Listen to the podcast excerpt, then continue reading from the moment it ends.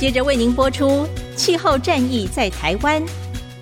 本节目由台达电子文教基金会赞助。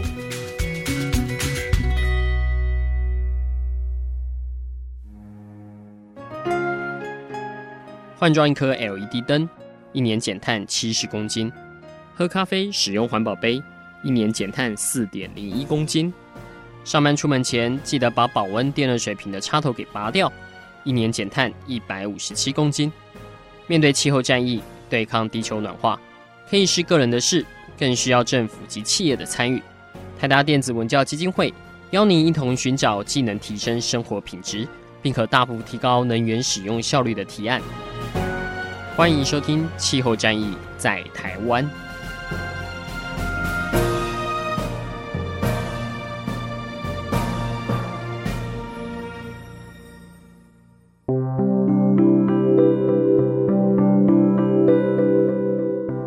众朋友，大家好，欢迎来收听这一集的《气候战役在台湾》，我是主持人台达电子文教基金会的高一凡。那相信这一季的。气候战役在台湾的节目，我们分析了两份这个 IPCC 刚出炉的这个 AR6 的报告，哈，分别是谈到气候的冲击面，还有就是如何减缓、如何节能减碳相关的一些技术的一些评估，这样子。那大家应该都已经吸收到了满满的相关于各种气候的调试啊、脆弱度啦、减缓的很多科学的知识，哈啊，所以这一集我们来一点轻松的，就是让人家。也大概知道一下我们台达基金会在做这些事情背后的一些酸甜苦辣这样子，所以今天这一季度的最后一集呢，我们就请到我们这次在翻译 IPCC 的报告的伙伴们来现身说法，让大家知道一下这些报告哈，真的不是凭空产生出来的，而且要把它这个瞬间翻译，还要收集国外专家的一些意见，然后还要推广到很多媒体或者专家的眼前哦。这个当中有很多的准备工作跟不为人知的痛苦哈啊，说是痛苦，可能事后想想也是也还蛮欢乐的啦哈。那我们今天介绍的两位来宾，分别来自台湾科技媒体中心哈，一个是执行长陈锡宜小姐，Hello，大家好。那一个是专案主任高佩琴小姐，大家好，我是佩琴。对，其实他们中心的名气也很大了哈。这个台湾科技媒体中心，这个简称 SMC 哈。是 SINE Media Center，那其实他们就是专门把很多各种非常艰涩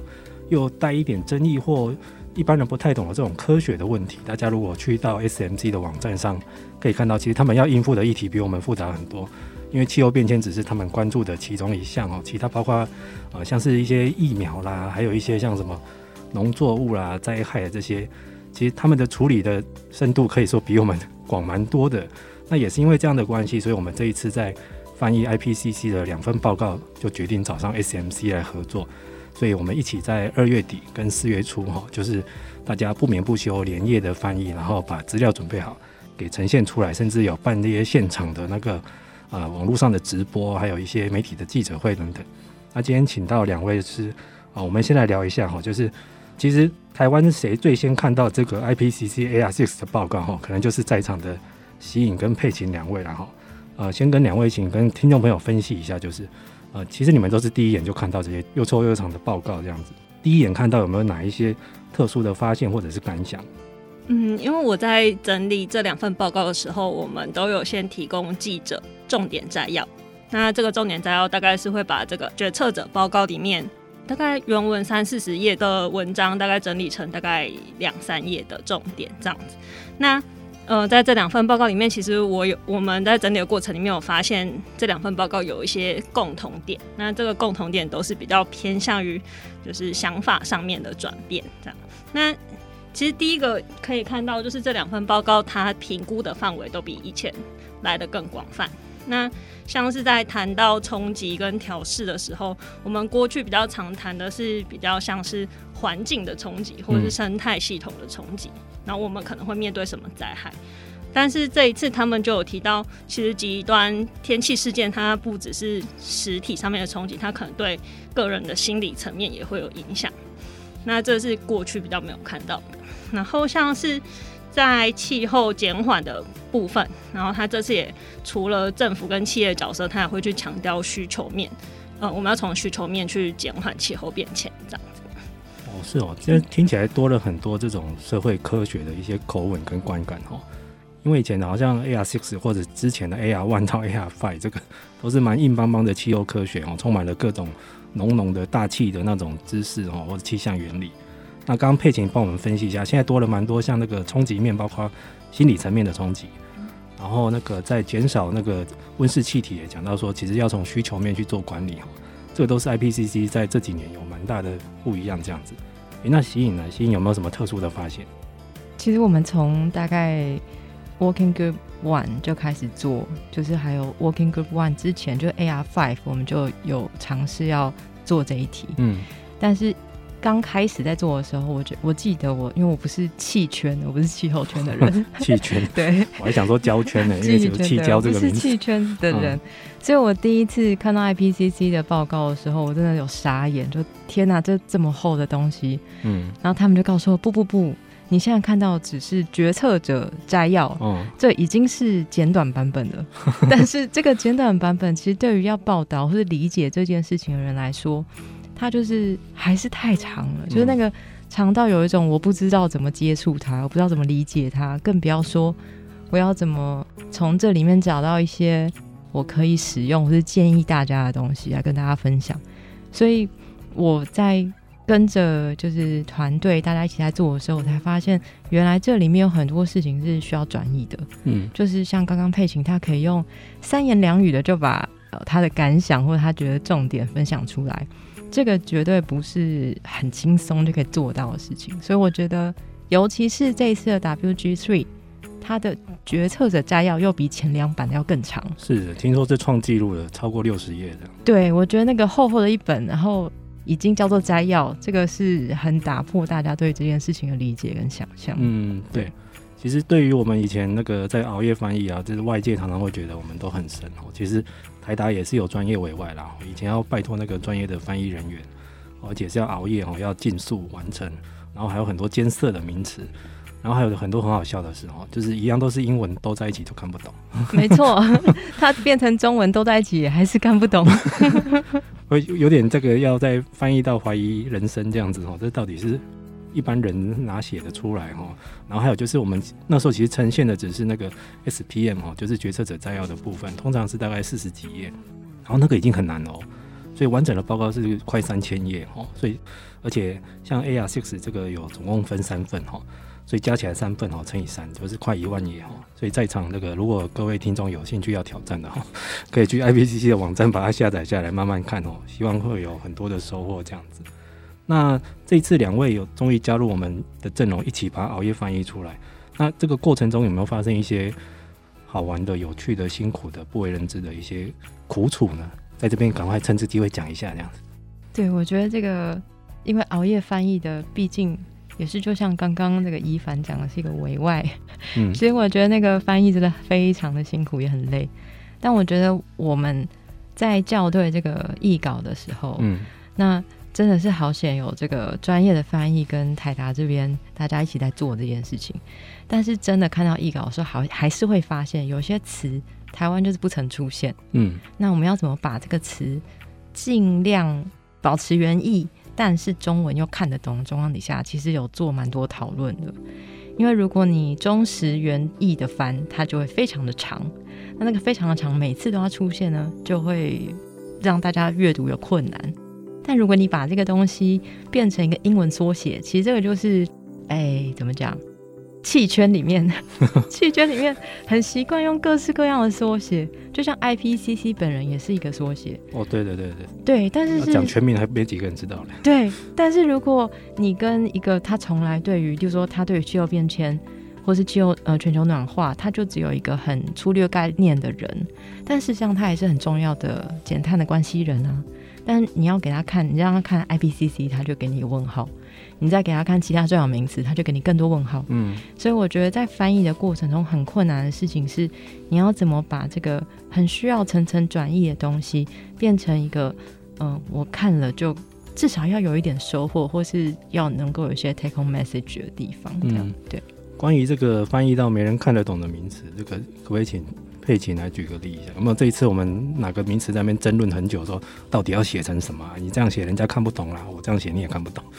其实我一开始在翻译跟整理这些资料的时候，连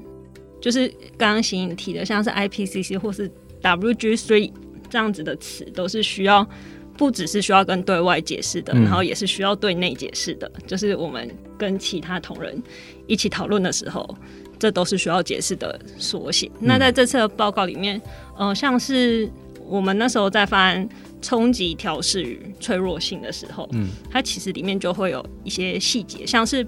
这次我们翻译为不当调试，嗯、这个是之前的报告跟讨论里面都比较少出现的。那那时候就有一些讨论。那嗯，像 impact，我们在这边统一翻成冲击的时候，嗯、那它也有影响的意思。那要怎么样在同一个摘要报告里面去做统一，然后决定要用哪一个词来统一，这也是那时候我们有一直在讨论的事情。嗯，对哦，其实大家一听就知道，连这个报告的名字都觉得还蛮。还蛮复杂，不好翻的。像那个冲击、调试与脆弱度，光这个 impact 就有两种不一样的意思。然后我再举个例好了，像这个比较近的这个四月初的这个报告哈，WG3 的讲气候变迁的减缓的哈，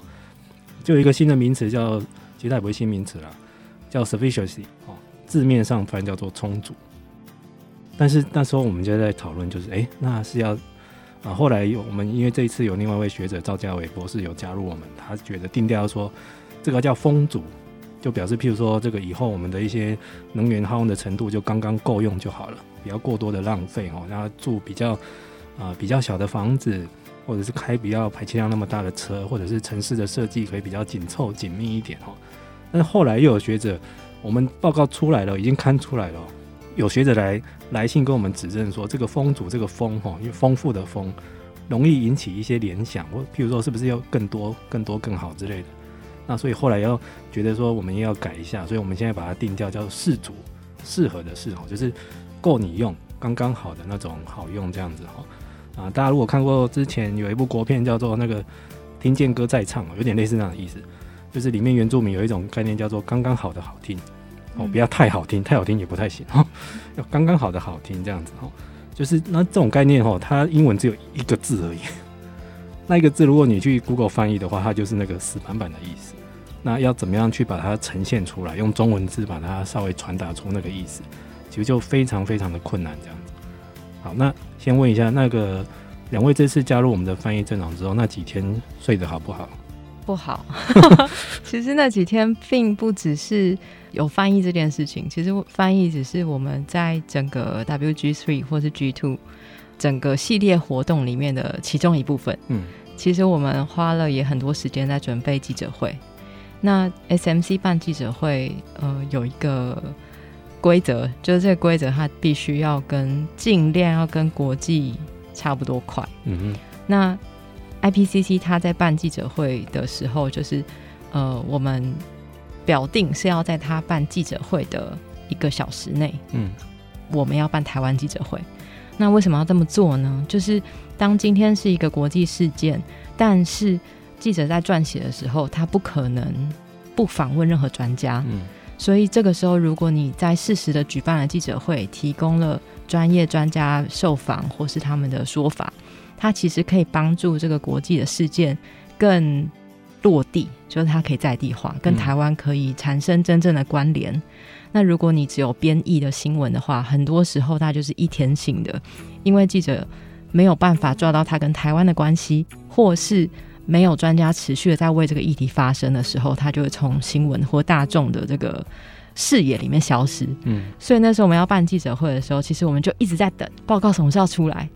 那报告什么时候出来，也决定了我们什么时候要开始翻译。嗯，那报告什么时候出来，也会决定了 IPCC 什么时候要办记者会。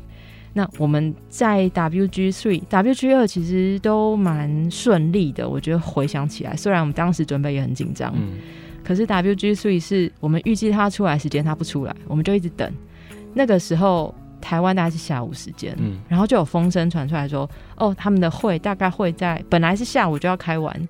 然后就一直没有消息，然后我们快要睡觉的时间，他说：“哦，他大概十二点台湾时间十二点的时候 会开完。”我们就调完闹钟，十二点要起来等。然后哦，没有，因为我们会还会先参加英国 SMC 举办的记者会，嗯，就是可以预先知道，就他们的记者会会找大概十位或十几位 IPCC 就是这个报告的作者来受访，嗯、就开记者会。所以如果参加的话，你可以知道，例如说国际大报记者问了什么问题，然后这些作者他们是什么想法。所以我们那时候在等。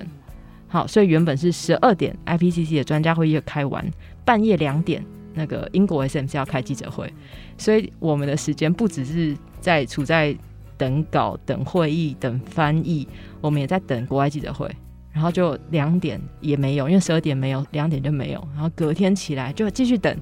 这份报告，它比预计要释出的时间要晚了六个小时。嗯。那最后确定国际就是 IPCC 的记者会会在台湾时间的晚上十一点举办。那我们这个一个小时内的记者会，难道要在半夜办吗？也没有人要来听。没错，所以我们那时候其实就是这整个在一两天的过程里面，就是很多这种起起伏伏，我该等还是不该等，我该怎么办这样。那这里面记者会就一定要邀请专家，嗯，所以其实我们也是连夜的这样子联系专家，就已经答应要来，然后要敲时间，就这一切其实也非常仰赖佩琴跟各位专家的这个沟通。嗯、但是我们最后的记者会就很成功的在，嗯、呃 I B C C 办记者会的隔一天早上，然后嗯、呃，很顺利的把记者会办完这样子。对，其实现在如果大家有兴趣的话，可以去 SMC 的这个网站或脸书哈，去把他们当初这个即时连线的或者是线上的对谈的翻出来看哈，真的是蛮快的哈。因为在国际的正式的记者会发表会完之后，一两个小时之内马上就要跟台湾的学者来对谈来连线哦，而且还要其实学者都很大咖，你也要要求人家配合，有时候还蛮蛮有难度的，比如说。老师，我们八点不能开哈，请你半夜两点再来。这种话怎么说得出口哈？这个也蛮好玩的。其实，在这边可以分享一下台达自己的经验。我记得那时候，二零一八年在翻那个 SR 十五哈，就是一点五度 C 升温报告那时候，那一年的状况跟这次有点像，就是 IPCC 的期程是这样子的哈，它都会先在网络上公布，我们大概哪一年的哪个哪一两周我们会开会审这个报告，所以顺利的话。那一个开完会的隔周一，他们就会开一个发表会，正式的记者发表会哈。然后就是顺利的话，然后那一次是开到那个礼拜五了，还没开完。然后但是我们已经隔周一准备要办一个记者会了，而且是及时的。那时候我们讲哇，完了，万一他一直演，过了周末都还不过怎么办？记者会要不要取消？还是说要顺延？对。但是你不能一直跟记者然后说啊，今天。今天早上十点没有，麻烦你明天早上再来看看。记者没有时间理你这样子。对，所以那时候就面临一个是要不要停办的一个抉择。对，我们也是这样。对，幸好那时候我们是有直接派人去首尔去盯他们，哦、所以后来他在礼拜六知道说，哎、欸，终于开完了、哦、，OK 了。礼拜一有记者会了。如果我们没有在现场有人的话，可能那一次就是一个必须要停办的，因为怕。不能给记者放鸟，这种事是很恐怖的。对，没错。对，所以一个 IPCC 就是一个这么任性又喜欢 喜欢开不完会的一个单位，这样子。对，但事实上，他们我们后来知道，就是延的那个六个小时，其实背后有一些小小的故事。听说是他们在里面吵架的。对，他们真的很喜欢吵架，嗯、但我觉得这个吵架蛮有意思的是，科学家至少这个是我们后来看报道知道，就是科学家认为。呃，这份报告应该要有个指标性的里程碑的意义，嗯、就是我们要终结化石燃料，而且要立刻马上，嗯、不然就不会来得及。但是这其实牵涉到的是各国政府的执行能力，或是甚至是每个国家的产业，例如说它是不是化石燃料最大的输出国？嗯，那这些事情它其实就是科学证据跟政府决策之间必须要一个拉锯。嗯，所以最后这个报告要怎么呈现，要怎么写，据说就是类似这样的事情，让他们多了六个小时，就大家就要必须争执出，不能说争执啊，你看 negotiate 出一个双方都能够同意而且接受的好的版本，这样，嗯，对。对，所以其实大家或许不知道，这些国际组织产出的报告的过程也是蛮艰辛的，而且会有很多各方争辩，甚至于要妥协的一些地方。然后它的一些时程都必须跟着这个弹性的去去更动，这样子。像我们之前每年在追那个国际气候会议 COP 的动态，也是以前有我们有派人去 COP 参与嘛，那我在台湾这边都要连线说，你开完会了要写一篇文章嘛，总结一下。那隔周早上台湾这边上班打去说那边还在开会，对，他们也常常会这样哦，连开会都会一直拖一直拖，因为觉得这个组织还蛮好玩的这样，那佩锦要不要透露一下，你那几天过得有多痛苦呢？嗯，因为我在这个过程里面主要负责跟专家之间的联系。嗯，那从一开始，其实，在这么及时，然后我们都是在 IPCC 发布之后的一个小时举办的记者会。那一开始在邀专家的时候，就会遇到一些困难，因为老师们第一个问题都会先问我说：“哦，那你手上有报告了吗？你你你已经知道这份报告要讲什么了吗？然后或是说这么急的时间里面，我们要怎么挑战，要把这份报告快速的解析给大家？”嗯，所以其实，在一开始还约老师们的过程里面，就遇到一些困难。那在那几天里面，尤其是在第三工作组报告的时候。就会想到，就是要一直跟老师们联系，说我们的事前讨论可能要再延后，嗯，因为国际报告延后了，我们可能事前讨论要再延后，我们的行前会要再延后，我们可能报告现在还没有办法有任何的东西可以给老师，所以那时候也要一直跟老师们之间做这个。所以后来老师已经看到你的来电就拒绝了，还好老师们人都很好，对，老师们后来其实就是我们要延时间，然后。国际的状况，我们当然就是随时跟答应的老师 update，但老师们也非常理解。像我记得有一通电话是，嗯、哦，报告出来了，报告那时候出来是傍晚的时间，然后大家其实在吃饭，然后我们就分头打电话给老师们，嗯，然后老师们觉得有人在走路，有的人准备要吃饭，然后都接电话说，好好好，我等一下回去看这样。嗯、所以我觉得在这件事情上面，我们真的是很感谢这些专家大力的协助。对啊，我记得有一次联络事情的时候，晚上打电话，已经过了下班时间哈，然后打去的时候，那个人气喘吁吁，感觉还在户外，他在遛狗，然后叫人家赶快遛完狗回去做事这样。那时候也是心里蛮一一百个不愿意啦哈，所以所以其实大家知道说这个呃这个虽然说大家或许觉得这是一个很艰涩难懂的报告，但是也是要珍惜一下他得来不易的过程哈，而且这中间有很多。这边这样说有点自吹自擂，但是是我们跟协力伙伴真的很多的这个心血在里面哈。还有就是，当然他务求就是说，报告翻出来了，希望台湾社会可以接受得到，然后媒体要爱用，然后要进入到决策者的他的一个思维的这个罗盘里面哈。对，这方面的话，请两位来评估一下好了。这一次的话，IPCC 整个 AR6 报告，呃，在我们的努力之下，终于跟台湾有接上线了哈。但是事后。从这个相关单位跟媒体的这个反应来或社会观感来说，你们觉得有达到你们预期中的效果吗？嗯，有，就是我们觉得这次两份报告的效果其实都比我们预期来的更好。嗯，因为这两份报告之间的时间很近，那我们原本预期媒体可能不一定两份都非常的有兴趣，但是从结果来看，其实这两份，因为呃那时候我们第二工作组报告。是有不同的记者会之间去做连接，嗯，以及第三工作组报告的时候，刚好在报告发布之前遇到台湾有先发布了近邻的目标，嗯，所以其实那一阵都有媒体还有各个政府单位有很热烈的在讨论气候变迁相关的议题。我觉得这里面。可能是因为我们原本预期太差了，嗯、就是我们一直接受到的媒体这边来的资讯，就是气候变迁是一个冷题目，嗯，然后它是一个点阅率很低的题目，它大概只有一天的寿命，就是 这怎，怎么办？对，嗯、因为我觉得我们某个程度在同温层的人，对于这件事情当然有非常强的急迫性，嗯、然后我们对于这里面不管是各式各样术语啊，以及它背后带来的意义，其实都是。迫切的，就是我们会有感觉，然后我们很希望可以推广它。嗯，但事实上，在大众媒体的呈现上面，气候变迁不是一个。惹人喜欢的题目，嗯、所以我们当时在跟记者联系的时候，很多记者都不断的给我们打预防针，嗯、就是我会去参加记者会，但是我有可能会被抽稿，但这不是我能够决定的事情。哦、对，所以我们那时候看到有新闻出来，我们真的是整个办公室都松了一口气，就觉得哦，太好了，这样。想不到这个记者要来之前，也要对你们先做一些很悲壮的宣告。对，没错，我可以支持你们，但是不一定会被采用。对，其实记者是有的是。跟我们一样急，甚至比我们还要急的，嗯、只是在整个，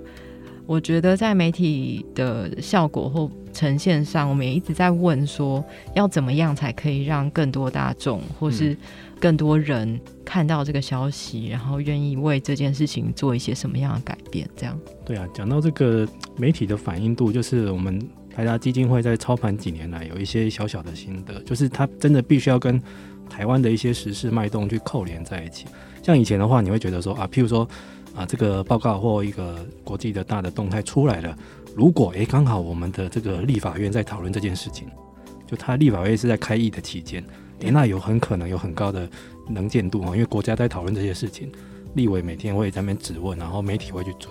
这是最好的状态。那最不好的状态就是说，它本来就已经很难的解释度了，然后进来台湾的时候是一个。不太可能会有一个时机点，譬如说，其实我本来最担心的是第二份 WG Two 哈，因为他在讲气候的冲击面跟脆弱度，嗯，通常就是台湾人直觉的联想就是跟灾害相关的事情。那那个来的时间哈，呃，是二月底，所以应该是没有灾害，相对风调雨顺哦，顶多会闹闹，譬如说缺水、休耕这个 Q one 大概第一季是在闹这些事情。但如果那个东西可以发表在暑假，哦，有台风来或者有热浪来。或缺电或跳电，哇，那个一定会爆红的议题。对，但是有时候国外报告不会配合你台湾啊，没错，他就照他的节奏在发，这样，没错。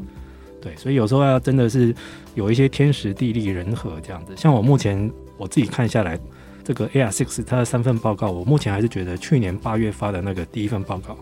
是一个最好的，就各方媒体的采用度来说。然后那时候刚好也是台湾已经宣誓了嘛，未来要做净零，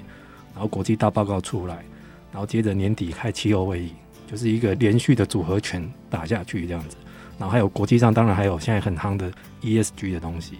对，那相对之下，我觉得今年这两份虽然说后来有很多热门话题抢走了一些风采，像后来爆发的俄乌战争嘛，哦，这个每天都在抢版面，还有最近的那个疫情的议题又再次发酵起来了。但是我觉得已经去完成它，就是一件非常了不起的事情。那希望，当然希望大家爱用哈。这些报告我们辛辛苦苦翻出来之后，都公开在网站上哈。不管是来台达基金会，或者到 SMG 的网站上，都找得到哈。随便你用，都拿去用没关系，我们不会跟你收钱哦。希望大家尽量看，看不够这个四十六十页的，可以去看三千页的。那在这边再问一下两位好了，就是呃，因为我们刚刚前面有提到了这些资料来，我们都必须要经过转译，甚至于推销给媒体去使用好了。但是长期以来，像呃，SMC 长期在转移各种科学议题或复杂的议题，相较之下，气候变迁相关的议题，在转译上跟在外面的推广上，有一些什么样的特别的难度吗？呃，我刚刚好像有先讲一点，就是我觉得气候变迁的议题最难走到大众的理由是它的专业术语真的太多了，嗯，而且这个专业术语它可能是脱离大家的想象，或是说。他我没有办法具体去想象的这件事情，就是如果今天是生物相关的、生命科学相关的、呃科技相关的，你大概还可以去想象它啊，例如说病毒，你对病毒会有一个大致的想象，嗯。但是当你在讲减碳的时候，那个想象是什么？或是有一个，例如它不止减碳，还有各种路径的话，就这些事情，它其实是。然后再加上，当你在沟通这些事情，都是使用三个字母、四个字母或五个字母的英文缩写，它其实是非常难让大家理解，以至于可以使用，然后去沟通。嗯，所以我觉得在气候变迁对我看来，我觉得最困难的其实是这些专有名词要怎么让它真的在民众的心里产生意义。嗯，我觉得这是困难的，因为它本来就很陌生。就好像我们通常这个听到工程师在聊天哦，他都讲一堆英文缩写，我都听得懂，但是都在一起我就不懂。就是可能一些零件的名称，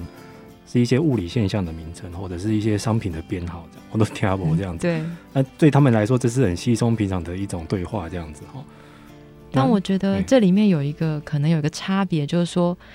在其他的科学领域，其实只要是科学领域，它的专有名词都不会少。嗯。那我们也常常，例如说病毒，当时我们知道，例如说新型冠状病毒的时候，我们对它一点都不了解。嗯，我们也要先给它一个中文，然后我们要跟大家解释这是什么东西。嗯，所以其实并不是说气候变迁里面的英文专业术语特别多。嗯，但我觉得它比较不一样的是，气候变迁它是一个进行式，而且很多它不只是新的知识被发现。它还有新的技术被发明，甚至它必须要创造出一个新的制度。那像政府间嗯，IPCC 啊，我不要讲它的中文，我现在也记不起来。嗯、但是像这样的东西，它是后来被发明出来的，嗯、就是很多东西它是为了因应气候灾难发明出来的，不论是制度委员会或是各式各样的东西。那这些专有名词，我觉得它这个各种缩写的组成，是我能我感觉到最夸张以及最多的一个领域。因为我觉得这个在转译上、沟通上，真的会。造成困难。那一旦你的听的人听不懂你在说的缩写是什么意思，他的注意力就移到别的他听得懂的上面了。嗯，嗯，那我们想要传达这些重要的事情，很可能就在第一时间就被放弃。嗯，因为我听不懂，前面的英文 A B C 都听不懂了，后面也自然会没有兴趣。好，帮各位介绍一下这个 I P C C，这个叫做。政府间气候变化专门委员会，好，谢谢。这我连我也是偶尔才会懂一下的。其实就像大家在看，如果常常会看谍报片的人，会觉得哎，CIA、KGB 还有英国的军情六处哦，MI6，这个都是一个你已经常看你会知道，但是如果第一次看的会完全啊，什么 CIA？那 CIB 在哪里？没错。像这一次我们翻译这个 AR Six 哦，是第六份哦，就有人说啊，你们都很偷懒呢，只翻第六份，那第一到第五份跑去哪里？就你要跟他解释啊，这个 IPCC 这个报告是每六到七年发表一次，所以现在是第六份叫 AR6 哦，就是你还要从头开始解释，也是蛮困难的。那佩琴要不要聊一聊这方面的新闻去转译、去推销，有些什么样的难度？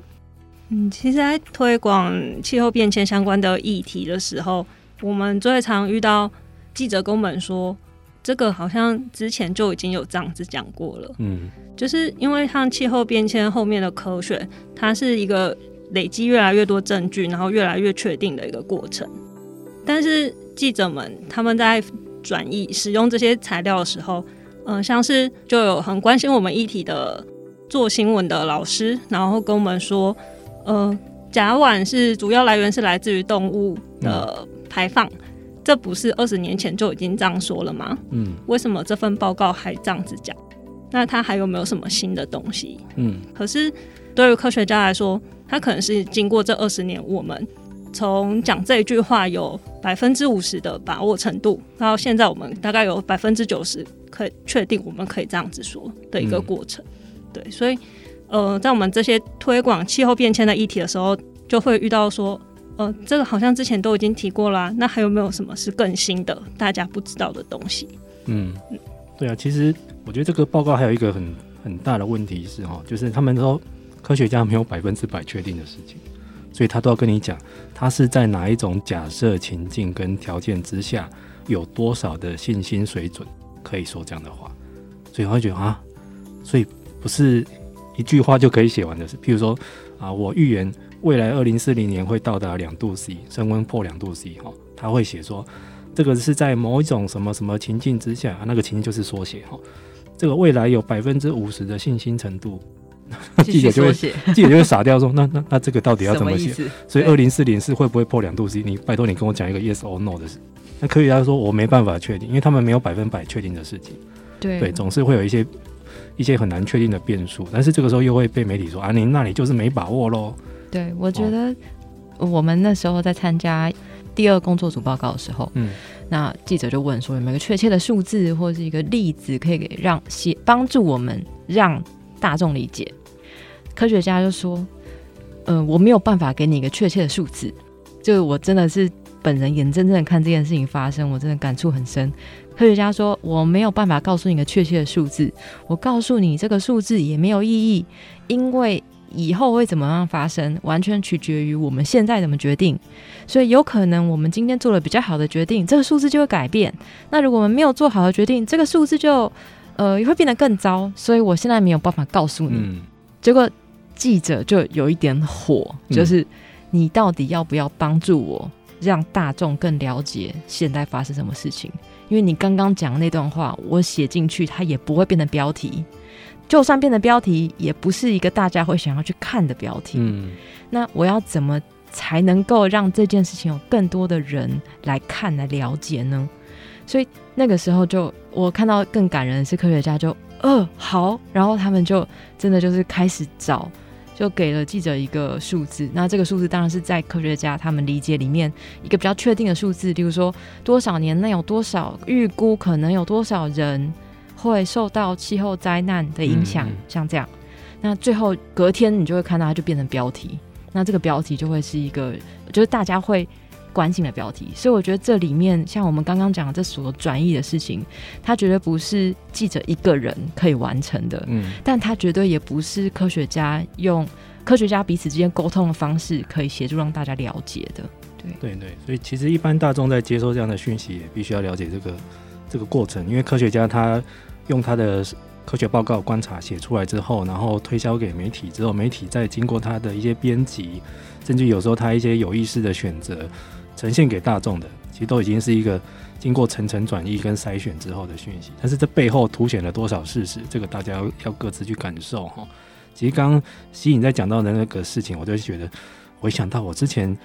以前我在当记者的时候，好像也会干过这种事，就是我们去参加那种，譬如说企业的财报或股东会的时候，也是台下会发问说，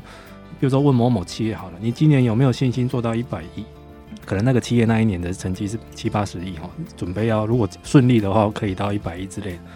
然后那个那个董总高层就会说啊，这个不太确定。如果我们可以可以怎么样的话，或许可以。那台下记者就会逼问说，你说到底可不可以？他只要你回答 yes or no，他不要你中间的那些假设跟那个过程，或者说你如果不敢确定的话，你更怕他写出来，因为他这样隔天他就会写说某某高层说他的企业做不到一百亿。这变成是一个负面的消息。对，但我觉得在我们认识或是沟通的很多记者群里面，其实我觉得这里面好像有一个假设是说，记者他要特别截取哪一句话，或是做什么样的选择。但我常常觉得，如果大家越担心说的话会被这样对待，或者记者觉得他被这样子认为，那我觉得这个状况是不可能改善的。嗯。但我们更常看到的状况是，如果受访的人他愿意多做一些解释，但这个解释不是说两个小时，而是我真的花一点时间告诉你我这个决策的过程。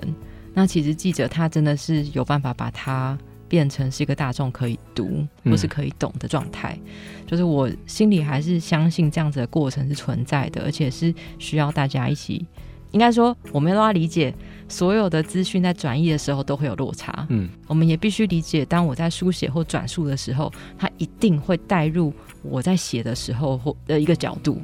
那只要大家认知到这是不可避免的，但是我们可以透过，例如说更多的记者报道，或是更多的媒体曝光，去补足那些多元的角度。我觉得这可能在整个大众传播的过程里面，才会慢慢趋向一个。好的结果，嗯，对对，其实大家都有各自不同的工作了。像我们的工作就是把这些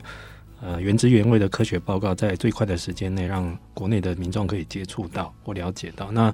媒体的工作当然就是马上截取重点，或者是加以美化，或让它更吸睛，让社会大众来关注。那如果社会大众接受到这样的议题，其实也是可以有进一步的能力去再去消化或再去追踪它的来源。这个其实大家都有各自的工作可以去完成，然后不要说只是片面的接收之后就完全去决定你的行为这样子。那其实我觉得现在也很可喜，是像台湾有像 SMC 台湾科技媒体中心这样的角色哈。其实如果是就媒体工作来说是比较省事，因为等于中间有一个把关者跟转译者。来提供这样的一些比较严谨的资讯哦，因为媒体最怕就是说传出去的资讯结果是假的，或者是说是不够确实这样子。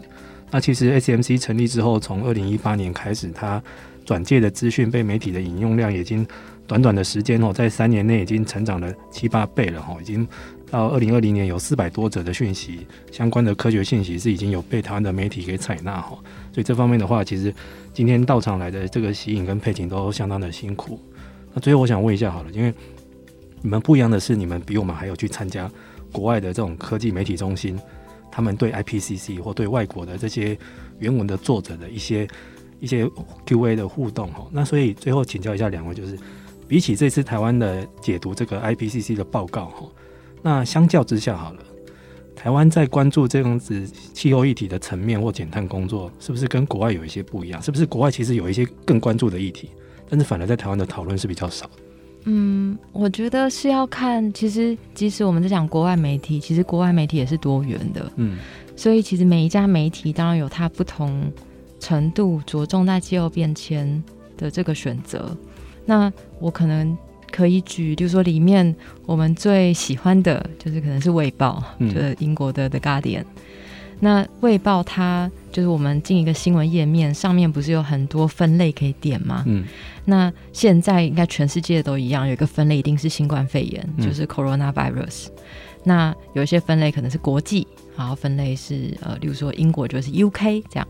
那在这些分类里面，在《卫报》里面有一个分类叫做 climate crisis，就他把气候危机也变成一个分类。嗯，在这个分类里面，他大概每一天都会有至少三篇的新闻在谈气候。嗯，那也就是从 IPCC 每一次发了报告，当然在这个分类里面就有更多的新闻。那他在讨论的面向，就除了科学家，呃，本土的政策，他也会讨论，例如说其他国家，例如说他们使用能源的状况，嗯，就是他对于气候的掌握，在这样子的分类底下，当然也就会有负责这个分类的记者，嗯，他要一直的在每天可能有三篇气候新闻的压力底下，去找到不同的角度来写，嗯，那。但是你回头看，例如 BBC 英国 BBC，它就没有这样的分类，但它可能有一个至少每一周有一个一分钟的气候新闻的速报。嗯、那呃，如果要去看美国 New York Times 的话，那美国 New York Times 它可能也没有一个大的分类，嗯，但它可能也是平均一天会一篇或两篇的气候新闻。那这个频度，台湾大概是。就国际有事件的时候会有，嗯，那有气候相关灾难的时候会有，但是在很多时候，它其实是跟我们的生活脱钩的，嗯。那我觉得光是频度上就有一个差异。那在嗯，例如说英国那个时候在报 IPCC 的时候，他就说了，现在是一个 now or never，就是你现在不做的话，你永远就没有机会做这样的标题，嗯，在讲呃化石燃料终结这件事情。但是，一样就是他在大众的关注程度，他可能就还是没有，例如说俄乌战争要来得高，嗯，或是新冠来得高。但是他马上，例如说七天后就有另外一个记者就写，为什么气候变迁这么重要的事情，在我们国家只有一个礼拜的热度？嗯，那他就要分析，例如说呃，政府。就他们的政府、国际的能源这些事情，那我觉得这个都是台湾在报道气候变迁或者是在报道减碳的时候，我觉得现在其实有比较好的，嗯、就是我觉得在今年，像可能我的观察跟以往有点不一样。我觉得 WG One 虽然就是第一工作组报告在去年八月的时候，虽然台湾那那时候一波报道，嗯、然后它大概要延续一两个礼拜，但是我觉得那个报道强度跟讨论的。风度，我用了“风度”这个词，嗯、可能在第三工作组报告，我觉得应该是因为那时候有一个国家的经营目标，嗯、然后有这个国发会那时候的一份报告出来，所以我觉得陆续不管是企业、学校，也就是我讲学校，比如说教育线的人，他也会想要写气候变迁，嗯、不只是环境线，所以我觉得那个长度似乎在台湾有个拉长的趋势，嗯，这样。对，如果可以的话，真的是很好。以后那个媒体的这个关注度哦，不要说只是因为一些国际的事件哦，比如说年底在开 T O A 的时候，常常就是会冲一波，冲完就没了哈。但是我们希望他在日常的频率，或者是说真的有媒体愿意投资这样子的领域，就是不管有没有人看，不管是不是观众爱看的，你就是要喂养观众这样子觉得很重要的资讯哦。只要可以定期定额去做，怎么突然讲到投资术语？定期定额定量哈，譬如说以后真的有一些媒体，它有一个气候版，专门的气候版或气候频道，诶，我觉得那个那个时候就是一个很好的一个讯息了，表示说他们愿意把将这样的新闻长期的跟观众朋友或听众朋友来介绍这样子。那当然做得越久之后，他一定会做得越越有深度，因为他表象浅层的东西会慢慢写完，之后会慢慢有一些我们俗称的这种比较硬核的题目。会让大家去啃下去。那当然，写作的人他的功力也越越来越好。这样子，好好，今天非常谢谢 SMC 的两位哈，这个跟我们这次在翻译上同甘共苦的两位伙伴来到现场，跟各位听众吐吐苦水哈。这个翻译的东西得来不易啊，大家要好好珍惜去运用。这样子，好，今天非常谢谢两位来到我们现场哈。那气候战役在台湾的节目这一季的节目先告一段落。那我们今年第三季我们会有在不同的题目来跟大家见面，到时候再跟各位相会喽，拜拜，拜拜，拜。以上节目由台达电子文教基金会独家赞助播出。台达电子文教基金会邀您一起环保节能爱地球。